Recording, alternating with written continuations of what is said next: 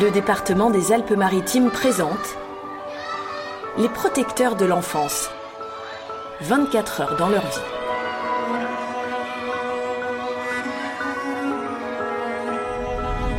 Beaucoup d'espoir, euh, ouais, de la joie. Ça y est, c'est parti. euh, C'est Ouais. la porte ouverte à, à une adoption, quoi. Elle fait partie de, de ce moment fondateur, hein, bien sûr. Oui, un peu comme les accoucheurs. hein. Euh, C'est votre vie euh, que vous essayez de construire. Quoi, hein. Donc, euh, tranquillement, on va, on va en parler ensemble. On a des enfants qui n'ont pas de parents, des parents qui n'ont pas d'enfants. Ben, on peut créer quelque chose.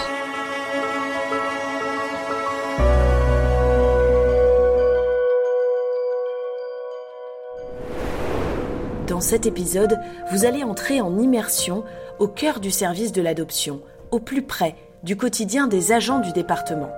Vous écouterez les témoignages poignants de parents adoptants, des premières réunions jusqu'à l'agrément, de l'attente d'un enfant jusqu'au jour J tant espéré. Quand on veut adopter un enfant, ça commence souvent comme ça. Du coup, on va commencer la réunion. Donc, je me présente. Voilà, je suis Mireille Alati, je suis psychologue au service de placement familial et adoption. Et je vais passer une petite partie de cette matinée avec vous. Euh, cette réunion, elle a surtout pour but de vous donner des informations. Une quinzaine de couples sont présents. Des papas, des mamans, des mamans seules, des papas en couple. Euh, C'est parce que, bien sûr, on y a pensé avant et on y a pensé en amont et que on se dit, bon, bah, allez, on, on va aller voir. Celle qu'on entend, c'est Mireille Alati. Elle est psychologue au service de la protection de l'enfance depuis toujours, dit-elle, dont les 20 dernières années passées au service de l'adoption. Voilà. Donc, vous voyez, pour répondre à votre question, elle a ouvert cette loi à tout le monde. Tout le monde peut adopter. Voilà. Difficile d'approcher ces couples dans ce moment très intime de leur parcours de vie. Alors nous posons nos questions à Mireille. À ce stade-là, c'est le moment de quoi? C'est le moment où on a eu un parcours peut-être compliqué Alors, c'est le moment où euh, bah, ils, ont, ils y ont pensé déjà depuis un certain temps. Ils ont envie d'être parents depuis un certain temps. Ils ont essayé naturellement. Parfois ça a marché, parfois ça n'a pas marché. Quand ça a marché, ça a pu marcher une première fois et pas une deuxième. Donc à un moment donné, euh, c'est qu'il y a eu quelque chose qui est venu euh, oblitérer ce désir. Hein, pour, euh, et entre le moment où on se dit zut ça marche pas et puis le moment où on se dit eh tiens on pourrait adopter, il se passe encore du temps. Alors il y en a qui viennent un peu dans cet entre-deux, en se disant on va un peu voir de quoi ça cause, on va un petit peu voir de quoi il s'agit, euh, et puis qui reviennent pas. Et puis d'autres qui se disent bon on va voir et puis et puis euh, peut-être qu'on y va. Et d'autres qui disent on a bien réfléchi, on va à cette réunion et on démarre. Voilà.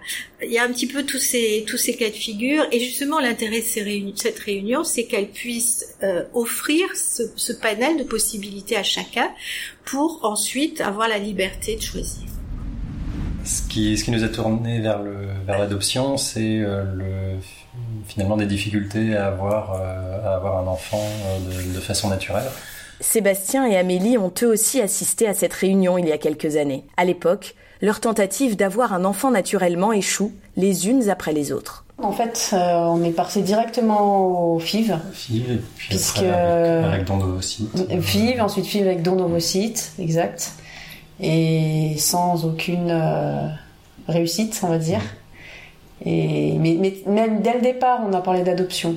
En disant si ça marche pas, euh, euh, est-ce qu'on veut adopter ou pas? La alors question s'est posée dès le départ. Et, et dès le départ, on s'était dit oui, si ça marche pas, euh, on lancerait le processus euh, d'adoption. Pour adopter un enfant, Sébastien et Amélie ont dû obtenir un sésame, l'agrément. C'est le département des Alpes-Maritimes qui le délivre, mais avant cela, il y a des étapes à franchir. Beaucoup d'espoir, euh, ouais, de la joie. Ça y est, c'est parti. euh, Ouais. C'est la porte ouverte à, à une adoption, quoi. Une porte qui en réalité peut mettre un certain nombre d'années à s'ouvrir. Les couples doivent d'abord remplir un dossier d'agrément. Neuf mois sont nécessaires au département pour rendre sa décision. Je leur dis que c'est un processus qui est long et que c'est des grossesses pachydermiques parce qu'on attend cet enfant pendant euh, un paquet d'années et puis parfois il vient alors effectivement très rapidement et puis euh, c'est le tsunami à ce moment-là parce que ça se passe toujours très vite cette annonce. Pour avoir cet agrément, là encore une fois, la loi euh, préconise euh, des entretiens et demande des rapports à la fois psychologiques et des rapports socio-éducatifs. Donc, on rencontre des travailleurs sociaux et on rencontre des psychologues. Et euh, il y a à peu près quatre ou cinq entretiens qui se passent ici, donc au département, et une visite à domicile. Donc il, il mesure l'écartement des barreaux du, du, balcon, pour vérifier si un enfant risque de tomber ou pas. Si c'est aux normes. Il mesure la hauteur de la rambarde, il mesure euh, voilà, toutes les. S'il y a une place pour l'enfant, est-ce qu'on est, est-ce qu'on est pas forcément un appartement grand, même si c'est petit, juste qu'est-ce qu'on est prêt à laisser une place à cet enfant? Ils nous, ils nous disent voilà, euh, vous allez devoir vous poser ces questions pour euh, remplir le, le, le, dossier de demande d'agrément. Est-ce que, imaginez le l'enfant que vous souhaitez accueillir, dans quelle tranche d'âge euh, est-ce que c'est possible? Est-ce que cette tranche d'âge est réaliste par rapport à votre euh, situation familiale, selon votre âge, etc. Euh, le, est-ce que vous êtes prêt à accepter un handicap euh, euh, qui, qui, peut être pris en charge médicalement ou qui ne peut pas être pris en charge médicalement, enfin soignable en quelque sorte alors je leur dis toujours, hein, ne me faites pas un curriculum vitae, vous passez pas un examen là. Hein. Euh, c'est votre vie euh, que vous essayez de construire, quoi. Hein. donc euh, tranquillement, on va, on va en parler ensemble. C'était important de le savoir parce que l'idée, quand un enfant arrive, bah, si ça correspond pas du tout à, à, à ce qu'on pense, bah, c'est plus difficile euh, de s'attacher. Euh, ça arrive, mais voilà, il faut en sorte que que ça colle tout de suite, le plus vite possible, que dans l'intérêt de l'enfant, hein, bien sûr. Mais pour nous aussi, c'est euh, c'est notre intérêt aussi. Je crois que c'est pendant le parcours qu'on a vu le film Il a déjà tes yeux. Oh. Le, et Et C'est deux parents noirs qui ouais. adoptent un enfant blanc. Voilà. Ouais. Et du coup, en, en sortant de ça, on, on, on, en a ri et, ah oui. et c'est vrai que je crois que pour nous ça, ça a débloqué quelque chose. Ah oui. euh... On avait marqué, euh, il me semble, toute ethnie euh, moins de 3 ans. Mais ça pareil, c'était pendant la suite du processus. Non, on avait dit, on avait dès le départ, mais on avait, on avait, il y avait juste ces deux phrases, il me semble. Okay. On avait rien mis de plus parce qu'on savait pas trop. Sébastien et Amélie ont plutôt bien vécu ces entretiens pour obtenir leur agrément. Pour eux, ces échanges avec la psychologue et l'assistante sociale ont été l'occasion de se poser les vraies et surtout les bonnes questions sur leur projet d'adoption.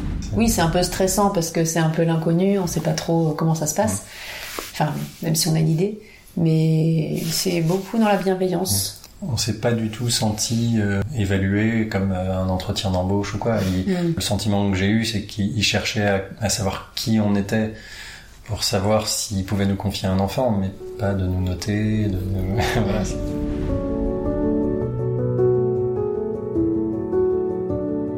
Déjà, la loi depuis 2022 a évolué, donc euh, c'est assoupli hein, pour obtenir un agrément. Elisa Père, chef du service adoption au département des Alpes-Maritimes. Euh, on n'a plus besoin d'être marié, donc c'est un peu une évolution de la société aussi, hein, parce que c'est vrai que c'était quand même, on va dire, une posture qui était un petit peu plus sous une autre forme hein, de, ces quelques dernières années. Euh, L'âge est resté le même, hein, donc toujours avoir 26 ans, et on n'a plus forcément nécessité de vie commune au préalable, à part un an avant la requête en adoption plénière. Donc c'est-à-dire qu'on peut commencer une demande d'agrément en adoption sans forcément avoir une antériorité de vie commune ou avoir des vies qui à un moment donné euh, se sont organisées différemment à différents endroits. On a beaucoup de couples qui fonctionnent différemment aujourd'hui, pas forcément besoin d'être mariés, de vivre ensemble pour pouvoir déposer un projet ou avoir ce désir d'être parent. Au bout de neuf mois, le dossier de Sébastien et Amélie est passé en commission d'agrément. C'est Elisa Père qui la pilote. Alors du coup, on est sur notre commission agrément adoption ce matin. On va donc faire un petit tour au niveau des présents. Et puis après, on a quatre dossiers qui vont être présentés. Euh, donc dans nos quatre dossiers, on a euh, des premières demandes qui sont au niveau d'un couple. Euh, donc on a même trois, trois couples et une personne qui est seule. Voilà. Donc on va voir ces quatre dossiers ce matin ensemble dans une commission donc, qui est complète. Alors dans les représentants, on va avoir un responsable territorial de la protection de l'enfance. On a une puéricultrice qui est donc représentative au niveau de la protection maternelle et infantile. On a une éducatrice spécialisée euh, aujourd'hui aussi, un représentant euh, du conseil de famille au titre de l'union départementale des associations des familles et les différents euh, membres du conseil départemental. Donc on va passer maintenant à l'examen de la première situation. L'essentiel, je pense que c'est vraiment ça hein, qu'on va nous évaluer et que les candidats amènent à voir. Il y a leur parcours, il y a leur histoire, voir ce qu'ils en ont fait et comment aujourd'hui ils sont aptes à pouvoir accueillir un enfant. Euh, nous, on cherche vraiment des parents pour un enfant. On ne va pas être là pour leur donner un enfant. C'est quand même important, même si eux, c'est leur souhait et on l'entend. Euh, nous, et je resitue toujours, hein, on est vraiment protection d'enfance. Donc, c'est-à-dire qu'on doit confier un enfant pour qu'il soit protégé euh, auprès des meilleurs parents possibles. Sébastien et Amélie ont obtenu le précieux sésame. C'est ensuite que le plus dur commence, l'attente. Ah, et après, c'est long. après, c'est très long tous les jours, euh, j'y pensais. Euh. Alors, est-ce que ça va être long euh? Est-ce que ce sera jamais? Ça, c'était dur, lui. Est-ce que ce sera jamais? On peut rien faire pour faire avancer les choses. Ça, c'est pas, c'est pas facile. On peut pas. Il y a rien à faire, donc faut s'occuper en fait. Là, c'est, faut s'occuper. Oui. Ça, je pense que c'est important de vivre à ce moment-là mm.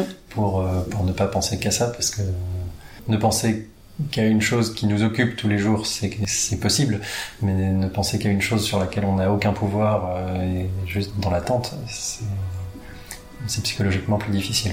Car en toile de fond, il y a les chiffres qui parlent d'eux-mêmes. Beaucoup d'appelés et peu d'élus. Sébastien et Amélie le savent depuis le départ. En 2022, 18 enfants ont été adoptés dans le département des Alpes-Maritimes, dont deux à l'international. Vous venez d'écouter Les protecteurs de l'enfance, 24 heures dans leur vie, un podcast réalisé par le département des Alpes-Maritimes.